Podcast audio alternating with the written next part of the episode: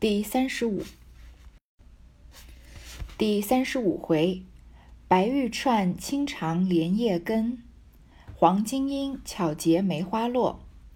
看这个回目啊，就知道这回又是在讲两个丫鬟的事情。从大概从这个时候开始，其实从一开，呃，从《红楼梦》的第一回就开始，但是三十五回开始呢，比较明显，曹雪芹啊开始勾勒两个世界，一个是。贾府这个主要的一个大的世界，一个是大观园，一个在贾府之内，但是又独立于贾府之外的一个小世界。这回呢，就是在说贾府的这个大世界，讲里面通过两个丫鬟的这个嗯经历啊，开始描绘一些贾府里面呃下人的百态。话说宝钗分明听见林黛玉刻薄她。因记挂着母亲、哥哥，并不回头，一径去了。这里林黛玉还自立于花荫之下，远远的却向怡红院内望着。只见李公才、迎春、探春、惜春，并各项人等，都向怡红院内去过之后，一起一起的散尽了，只不见凤姐来，心里自己盘算道：如何她不来瞧宝玉？便是有事缠住了，他必定也是要来打个花胡哨，讨老太太和太太的好才是。今儿这早晚不来，必有缘故。一面猜疑，一面抬头再看时，只见花花簇簇一群人又向怡红院内来了。定睛看时，只见贾母搭着凤姐的手，后头邢夫人、王夫人跟着，跟着周姨娘，并丫鬟、媳妇等人都进院去了。林黛玉在那儿刻薄薛宝钗啊，说你就算把你的呃流两缸子眼泪啊，也治不好这个棒疮。但是薛宝钗并不在意他，因为薛宝钗心里面有这个更重要的事情，就是呃，她昨天她的哥哥和她的妈妈跟她吵架的事情。所以这么说起来啊，你觉得很重要的事情，也许在别人的眼里并不重要。你心心念念，也许用尽手段，嗯，费尽心机想要得到的东西，别人可能轻轻松松的就放弃掉了。嗯，这里林黛玉自己啊，心里时刻记挂着贾宝玉，她又时时时刻刻视这个薛宝钗为自己的情敌，所以她就这样刻薄薛宝钗。但是薛宝钗并没有受她的任何影响，因为她心里有其他的事情。那林黛玉远远的看着呢，还不敢去这个怡红院，因为看到大家都去看这个贾宝玉，林黛玉是个多聪明的姑娘，她就觉得很奇怪，为什么凤姐不去呢？说，如果平常凤姐啊，就算有事情，也会来看看贾宝玉，打个花胡哨，就是也会露个面嘛，这样讨老太太和太太的欢心。他一面想啊，只见花花簇簇一群人又向怡红院内来了。那这些人来看贾宝玉，是真情还是假意，还是要讲排场呢？如果真心关心贾宝玉的人，有可能会像林黛玉一样，趁这个傍晚的时候偷偷来，坐在床边哭，劝他你就改了吧，何必要闹成这样？但是这里一群人花花簇簇的向怡红院来，然后一看就不是看病人的排场啊，然后。仔细一看啊，原来是贾母搭着凤姐的手。当然，这里面人有些人是真心的要探望林黛玉，呃，探望贾宝玉；有些人呢，只是想要讨贾母和王夫人的欢心了。黛玉看了，不觉点头，想起有父母的人的好处来，早又泪珠满面。稍顷，只见宝钗、薛姨妈等也进入去了。忽见紫鹃从背后走来说道：“姑娘吃药去吧，开水又冷了。”黛玉道：“你到底要怎么样？只是催我吃不吃，管你什么相干。”紫娟笑道：“咳嗽的才好了些，又不吃药了。如今虽然是五月里，天气热，到底也该还小心些。大清早起，在这个潮地方站了半日，也该回去歇息歇息了。”一句话提醒了黛玉，方觉得有点腿酸。待了半日，方慢慢的扶着紫鹃回潇湘馆来。林黛玉看到这么多人来看贾宝玉啊，想起了有父母的好处来思念自己的父母，因为他父母双亡嘛。然后又看见了宝钗和薛姨妈也进去了，看来这个怡红院啊是异常的热闹。然后紫娟来叫林黛玉吃药，林黛玉正在想这个父母的事情，正在难过嘛，所以对紫娟也没好话。但是紫娟对林黛玉真的是彻底的死心塌地，非常忠心的一个丫鬟啊。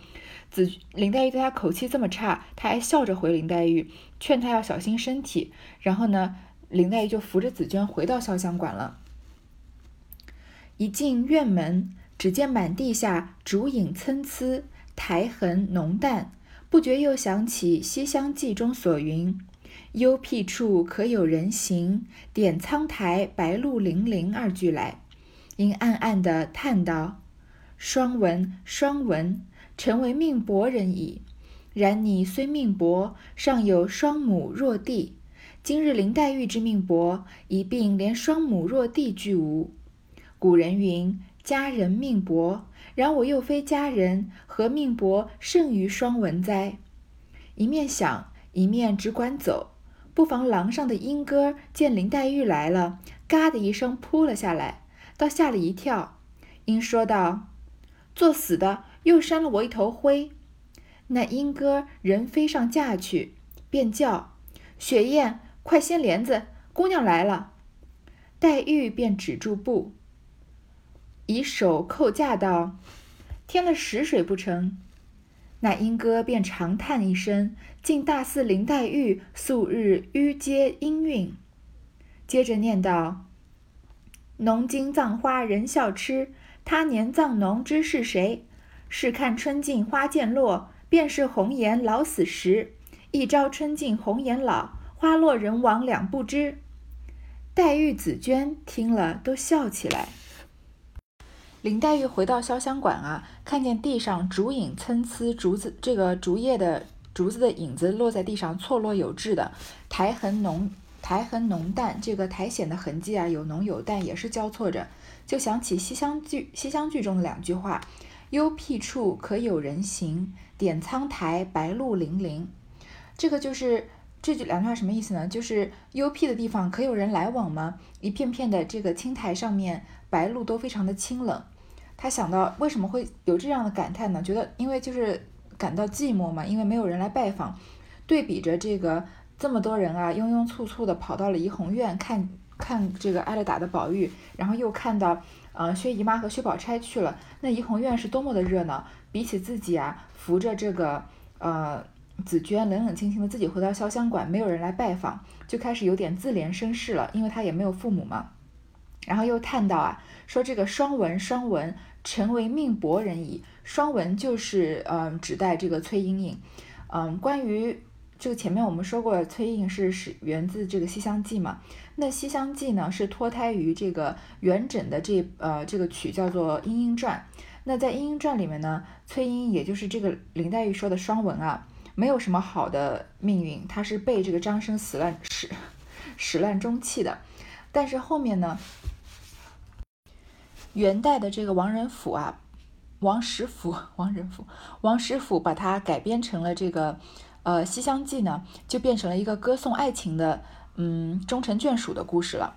所以这里林黛玉很明显是感叹身世呢，是看了这个《莺莺传》，说双文啊，你是你也是个命命薄的人，虽然你命薄呢，但你还有双母弱弟，双母就是寡妇的母亲了，还有这个幼小的弟弟。如今啊，我林黛玉命薄，但是我连双母弱弟都没有，我一个亲人也没有。古人都说佳人才命薄呢，红颜薄命嘛。但我又不是佳人，他这里就是有点自卑了。我又不是美人啊，为什么我的命比崔莺莺、比双文还要薄呢？想着呀，就出神着往前走。但是廊上的鹦鹉啊，看见林黛玉来了，就嘎吱一声飞扑下来，然后呢吓了一跳，还说啊，这个鹰说道：“作死的扇了我一头灰。”这句话呢，嗯，应该是。紫娟说的，我觉得这个，嗯，因为他这里没有主语，如果说是林黛玉说的，说不通，因为后面写说这个莺歌又飞到架子上去，便叫雪雁快掀帘子，姑娘来了。林黛玉不会称自己为姑娘，所以我觉得这边这话应该是紫娟说的。林黛玉止住脚步呢，用手扣着这个莺歌站着的那个支架，然后就说啊，有没有给莺歌食物？有没有给他水啊？你看这个鹦鹉是会说人话的，这里曹雪芹把它嗯拟人，就是比较夸张的拟了，把这个莺歌拟人了，说这个莺歌啊长叹一声，居然开始念林黛玉平常念的《葬花吟》的诗句了，所以紫这个黛玉和紫娟听了都笑起来了。紫娟笑道：“这都是素日姑娘念的，难为她怎么记了。”黛玉便令将架摘下来，另挂在月洞窗外的钩上。于是进了屋子，在月洞窗内坐了，吃必药。只见窗外烛影映入纱来，满屋内阴阴翠润，几殿生凉。黛玉无可释闷，便隔着纱窗调逗莺歌作戏，又将素日所喜的诗词也教与他念。这且不在话下。紫娟笑啊，说这个这些词句啊，都是素日姑娘在念的。怎么会让这个莺歌儿全都记住了？所以，然后林黛玉呢就把这个架子摘下来，挂在月洞窗外的钩上。月洞窗呢，就是其实就是圆形的窗户，好像满月一样。嗯，从这个画面看也是很美的。她进了屋子啊，在这个圆的窗户内坐了，然后呢，看见竹影啊映入纱来，满屋都是阴阴翠润，有竹子的影子，几殿生凉。殿上之前说过是席子的意思，有一丝一丝丝的凉意。林黛玉呢很烦闷，没有事情做，就隔着纱窗啊调逗这个鹦鹉，把平常喜欢的诗词呢都交给鹦鹉念。你看，做一个作为一个有人文化的人的宠物啊，都能学会林黛玉平常吟诗吟诵的这些诗句。嗯，我们平常教育小孩子的时候，有些人就会说，为什么我的小孩子不爱读书呢？为什么他成绩这么差呢？为什么总是要玩游戏啊，玩手机呢？但是说了这话的时候呢，没有想到自己坐在孩子的旁边啊。说是在辅导孩子作业，其实也是一直在玩手机、刷视频什么的。那言传身教嘛，当然孩子就有有样学样了。他从小看着你玩手机，就知道手机好玩啊。如果你平常就是一个爱读书的人，或者家长就是爱读书的，呃，或者呃爱出去游览的，不太沉迷这种网络世界的，嗯，那孩子自然也会受到家长的影响，开始喜欢读书了。嗯，这次我回到家呢，有一个。感触比较深，就是关于手机的问题。就是我觉得呀，手机为我们节省了非常多非常多的时间。嗯，现在出门也不用带钱包，就可以刷手机的微信支付啊，或者支付宝。在公交车站等车呢，就可以看一看下一班车什么时候来。不像我我上学的那会儿，有时候傻傻的等，尤其是下雨天，有时候等半小时都没有车来。然后呢，打车也可以。直接手机叫车，甚至去饭店吃饭呢，都不用坐在那里排队等号码，可以用手机拿号排队，自己在商场里面先到处绕一绕，逛一逛，然后等到到了号的时候呢，再去吃饭。手机为我们节省了这么多时间啊，但是我发现啊，我们大家把节省下来的时间又全部花在手机上了。有时候呃，我坐，比如说那个升降梯，电梯门一打开啊。就好像是葬礼一样，大家都好像在默哀一样，每个人头都低着在看自己的手机，嗯，走路的时候也在看手机，吃饭的时候也在看手机，都嗯有时候就是朋友之间坐着一起吃饭呢，嗯，大家的互动就是拍就是拍一系列的照片，拍食物啊，拍人物，然后坐下来吃饭的时候呢，嗯，也没有好好聊天，有些人就一直在看手机了，嗯。我是尽量在克制自己，就是平常使用手机的时间。其实用手机，我呃，这个我也很挺容易沉迷的。所以，我嗯，如果在玩一个游戏啊，或者嗯，用手机的一个，比如说一个什么无聊的功能，比如说刷八卦什么的，我发现自己快要沉迷的时候，我就会毫不犹豫的把它删掉，然后就跟自己说，以后如果想再玩这个游戏可以，但是每次玩呢都要重新下载，这样过了一段时间以后，也就不再沉迷那样的游戏了。还有，嗯，像这个大家平常喜欢看的短视频啊什么的，嗯，十秒、十五秒之内啊，就要把人逗笑。其实有些我觉得笑点很生硬，并不好笑；有些明显是演出来的。而且我觉得多常常长时间的刷，并平常就是放松一下，当然是无可厚非啊。但是如果一直刷那样的短视频的话，我觉得人的智商有可能会降低。嗯。就是我并不觉得从那里面能得到什么营养，嗯，当然是我说，我觉得认为作为这个生活、工作或者学习中途的放松是可以的，但是在上面花费太多的时间就没有必要了。这个就说的有点远了，这里只是在说林黛玉教她的鹦鹉，把她的鹦鹉变得很有文化，可能比我们还有文化的样子。且说薛宝钗来至家中，只见母亲正自梳头呢，一见她来了，便说道。你大清早起跑来做什么？宝钗道：“我瞧瞧妈身上好不好。昨儿我去了，不知她可又过来闹了没有。”一面说，一面在她母亲身旁坐了，由不得哭将起来。薛姨妈见她一哭，自己撑不住，也就哭了一场，一面又劝她：“我的儿，你别委屈了，你等我处分他，你等我处分他，你要有个好歹，我指望哪一个来？”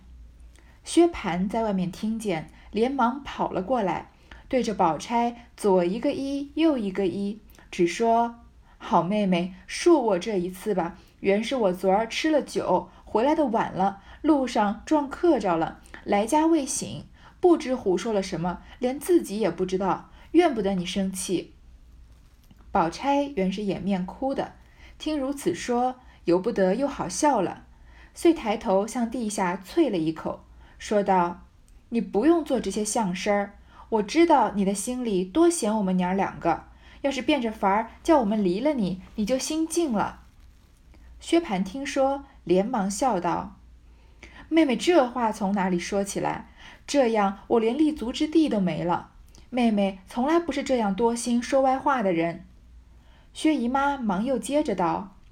你只会听见你妹妹的歪话，难道昨儿晚上你说的那话就应该的不成？当真是你发昏了。薛宝钗来看她妈妈呀，她妈妈就问她这么早来干什么？薛宝钗担心她妈妈身体不好，又怕薛蟠又过来闹。说着说着呢，说到薛蟠过来闹，就想起昨天晚上薛蟠说她，嗯，这个帮贾宝玉说话，因为日后要嫁给贾宝玉的话，又觉得委屈，又哭了起来了。薛姨妈看她哭啊，就自己也哭了，说：“你要有个好歹，我指望哪一个呀？”这话说起来呢，也是比较有深意。你想一想，薛说薛宝钗有好歹，我指望哪一个？是不是也能从侧面反映出来，薛姨妈是指望着薛宝钗嫁给贾宝玉的，指望通过薛宝钗啊巩固这个薛家的地位？这只是我自己的胡思乱想了。薛蟠在外面早就听见了，赶快进来跟这个薛宝钗道歉，就。呃，左左左左左一个一，右一个一，就一直打工作揖的呀。说你饶我这一次吧。说他是因为啊，昨天晚上喝了酒回来晚了，路上撞客着了，到家还没醒，不知道说了什么，连他自己啊也记不得了。叫薛宝钗不要生气。撞客着了，嗯，很明显应该是个北方的方言。呃，我就给大家读一下百度百科上是怎么解说的吧。撞客着就是指。撞见从死人身上脱离出来的三尸，民间俗称为鬼，而出现高烧不退、反复发烧、长期低烧，类似感冒却药物治疗无效，或治疗后有后遗症，或突发昏迷、神志不清、言语错乱、悲喜无常、狂言惊恐、惊恐、乍寒乍热，或以死人的语气说话等神志异常之情治病。嗯，看起来简单的来说，就是薛蟠说昨天晚上我是撞邪了，我说的话你不要放在心上，我也不知道说了什么。薛宝钗本来是哭的，看到薛蟠这样子姿态这么低的道歉啊，又觉得有点好笑，啐了一口说啊，你不用做这些相声儿，这应该又是一个北方方言，就是你不要故作这些姿态，好像说相声一样。我知道你肯定是心里嫌弃我们娘两个，想让我们离开你啊，你心里就安静了，就干净了。薛蟠就说。连就是继续接着接着薛宝钗的话说啊，继续讨好她，说妹妹你这样说啊，我连立足之地都没了。这话是不是前面贾政才说过？说你妹妹从来不是这样多心说歪话的人。薛宝钗很少说话阴阳怪气的。然后薛姨妈就说啊，你还说你妹妹歪话？你昨天晚上说的话难道不是歪话吗？还是说你真的头昏了呀？薛蟠道，妈也不必生气，妹妹也不用烦恼。从今以后，我再不同他们一处吃酒闲逛，如何？宝钗笑道：“这不明白过来了。”薛姨妈道：“你要有这个横劲，那龙也下蛋了。”薛蟠道：“我若再和他们一处逛，妹妹听见了，只管啐我，叫我畜生，不是人，如何？何苦来？为我一个人，娘儿两个天天操心，妈为我生气还有可恕。若只管叫妹妹为我操心，我更不是人了。”如今父亲没了，我不能多孝顺妈，多疼妹妹，反叫娘生气，妹妹烦恼，真连个畜生也不如了。口里说着，眼睛里经不起也滚下泪来。薛姨妈本不哭了，听她一说，又勾起伤心来。宝钗勉强笑道：“你闹够了，这会子又招着妈哭起来了。”这里啊，薛蟠从内心深处反省了，这个把话自己讲得很狠。说啊，我以后再也不跟这些人到处吃酒闲晃了。薛姨妈说：“你要是有那个劲啊，龙也下蛋了，就太阳都要从西边升起来，你不出去吃酒闲逛。”薛蟠在这里啊，就赌天赌地的发誓说：“如果我再跟他们乱逛啊，妹妹见到我就对我吐口水，就叫我畜生，说我不是人，好不好？然后说啊，我自己也想想呀，就为了我一个人，我妈妈、我妹妹每天都为了我操心。妈妈为我生气还有可恕，因为她是长辈嘛。妹妹还要为我操心，那我更不是人了。连竟然连我的这个……”呃，晚辈，我的妹妹都要为我操心。现在父亲已经走去世了呢，我不能孝顺妈，不能疼妹妹，反而叫你们两个人生气烦恼，竟连个畜生也不如了。薛蟠这里的道歉啊，非常的真诚。要不是看到后面的剧情啊，我们几乎就要相信薛蟠说的是真的了。而且不仅道歉真诚啊，眼里还滚下泪来。也许这一刻薛蟠说的话是真心的，就像贾宝玉在袭人面前承诺他改掉这些毛病的时候，也许那一刻他是真心的，但他确实是出了门就忘记了。薛姨妈本来就不哭了，一听他说又勾起伤心来，因为讲到她的丈夫去世了嘛。宝钗就勉强笑着安慰她说：“你闹够了，不要再绕惹着妈妈哭了。”薛蟠听说，忙收了泪，笑道：“我何曾招妈妈哭来？爸爸爸，丢下这个别提了。”叫香菱来倒茶，妹妹吃。宝钗道：“我也不吃茶，等妈洗了手，我们就过去了。”薛蟠道：“妹妹的项圈我瞧瞧，只怕该炸一炸去了。”宝钗道：“黄沉沉的，又炸它做什么？”哎，这好像是黄澄澄的吧？我记得以前好像读过，念书的时候好像是念灯吧。黄澄澄的，又炸他做什么？薛蟠又道：“妹妹如今也该添补些衣裳了，要什么颜色花样，告诉我。”宝钗道：“连那些衣服我还没穿遍了，只做什么？”一时薛姨妈换了衣裳，拉着宝钗进去，薛蟠方出去了。薛蟠就说：“啊，我没有，不是我找妈妈哭的呀。算了算了，就不要提了，让香菱来倒茶给妹妹吃。她要一步一步的。”一直讨好薛宝钗，薛宝钗每一次都不领情。她先说让香菱倒茶来给妹妹吃，要讨好她呢。薛宝钗说我们不吃茶，嗯，等妈妈洗了手，我们就过去了，应该就是过去看贾宝玉了吧。薛蟠就说啊，妹妹的项圈我瞧一瞧，只怕该炸一炸去了，又又要讨好她，说我把你的金项链炸一炸。这个薛宝钗说黄澄澄的炸它做什么？什么叫炸金项链呢？那不是，当然不是把它放到油锅里炸了，这也是一个化学的原理。嗯，有一句话叫“真金不怕火炼”。这个一方面呢，金的这个熔点很高，嗯，当然是比一般的这个水啊，还有普通的金属都要高一些。另外呢，这个纯金的化学性质也比较稳定，所以火烧它呢，不太会它使它嗯发生变化，不就是不太会融化或者氧化之类的。所以啊，用这个嗯。这个生活中的精气呢，在人戴久了之后，跟这个空气的灰尘啊，还有人皮肤的分泌物啊，接触久了就会产生一些污垢。这些污垢呢，深入到这个精气表面的缝隙中呢，就有可能把使这个精气的颜色暗淡了。用水啊洗，一般就是很难去除这些污垢。所以用这个低温的火焰去烘烤它呢，能使它恢复这个光亮，把这些嗯脏的东西呢给燃烧殆尽，然后让。这个燃点高，然后性质稳定的金呢呈现出来，所以这就称为炸一炸。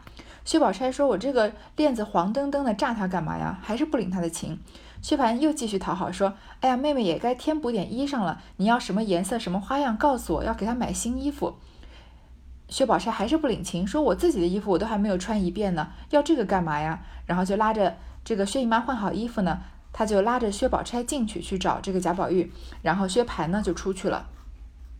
这里啊，就是薛蟠想要给贾这个薛宝钗，嗯，物质上的补偿，薛宝钗都没有领他的情啊。好，这一段先读到这里。